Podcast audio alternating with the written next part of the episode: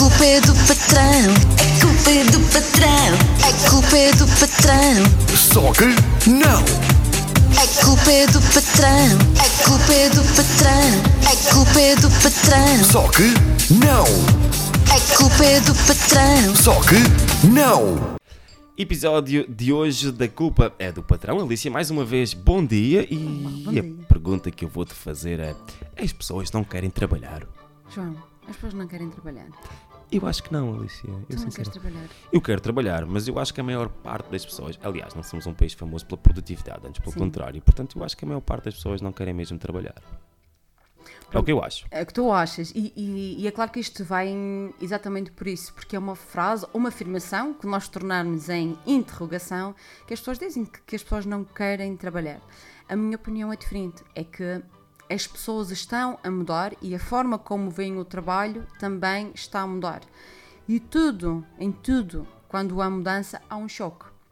neste momento a forma como o, eh, o mercado de trabalho está e a forma como as pessoas vivem a vida ou veem a vida é diferente.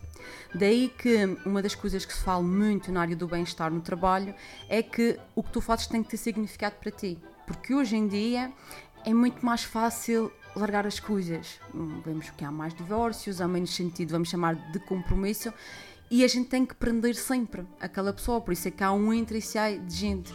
Daí que seja eh, fundamental nas empresas dar um propósito para aquela pessoa lá estar. Por exemplo, com a pandemia houve um grande boom de autodespedimentos. As pessoas simplesmente se despediram sem ter, sem ter nada, pessoas com bons salários e, e o que se chama o Great Resignation.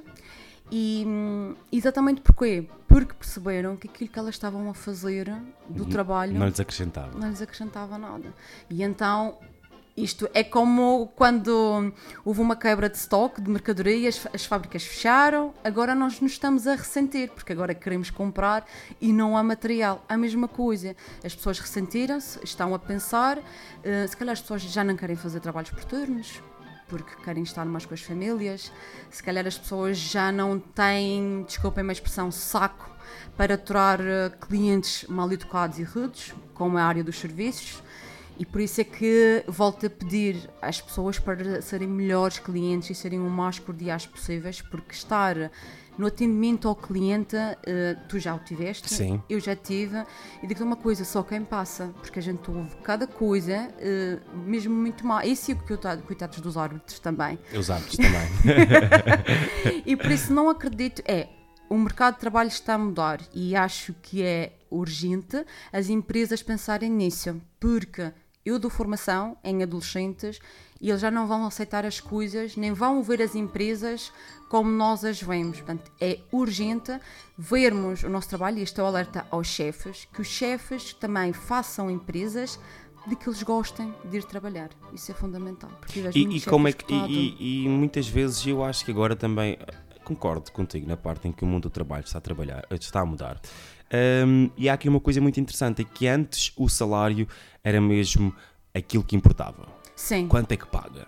exatamente. O que pagar mais, eu vou, por assim dizer. E de hoje em dia a prioridade já não é só o quanto é que paga. Eu acho que as pessoas procuram mais ainda o bem-estar. Exatamente. Já Também é essencial, não é verdade? é importante e não vale a pena estar aqui a falar em bem-estar no, no trabalho quando se está a falar em, quando está a falar em, em salários. Tens um salário que tu trabalhas e ainda assim ficas com, com a corda ao pescoço. Não vale a pena falar em, em, bem, em bem-estar no trabalho, mas há coisas que vão ultrapassar o salário. Porque eu vi, eu vi e estudo gente que ganha bem e que vai embora.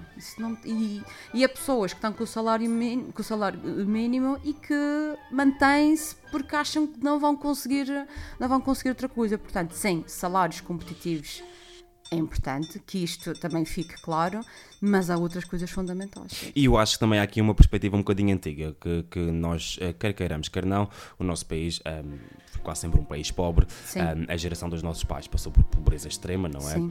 E nós não temos noção disso o que é, mas eles eh, têm uma palavra que eu acho muito que é preciso fazer sacrifícios. Exato. E os sacrifícios são mesmo necessários. Agora, uma coisa é de sacrificares em algo que não te acrescenta nada, outra coisa é de, acrescen- é de sacrificares em algo que é o teu propósito ou, ou que tu gostas mesmo de fazer. O sacrifício há sempre. Sim, Vamos ter que- isso, isso é verdade. Vamos ter que nos sacrificar. garantido. Sim, vamos ter que nos sacrificar. Mas uma coisa é sacrificar-se por algo que não nos diz nada e outra coisa é sacrificar-se por algo que nos acrescenta, não é? Sim, é o que chamamos por algo maior. maior do- maior. Sim, maior. Um Dava ar. numa novela. Portanto, fica já aqui a dica do dia de hoje. Façam coisas que vos acrescentem, não é Sim. verdade? Sejam, sintam-se completos no trabalho e pensem que de hoje em dia, e o mundo do trabalho está mesmo a mudar, Está mesmo a mudar. não é só importante o dinheiro, é também importante um conjunto de sim, Sintam-se bem, bem. é importante. Exatamente. Sintam-se bem no trabalho. Alicia, muito obrigado. Até Obrigada. para a próxima Até a próxima. É culpa é do patrão, é culpa é do patrão, é culpa é do patrão, Só que não! é culpa é do patrão, é culpa é do patrão, é culpa é do patrão, Só que não! É culpa do patrão. Só que não!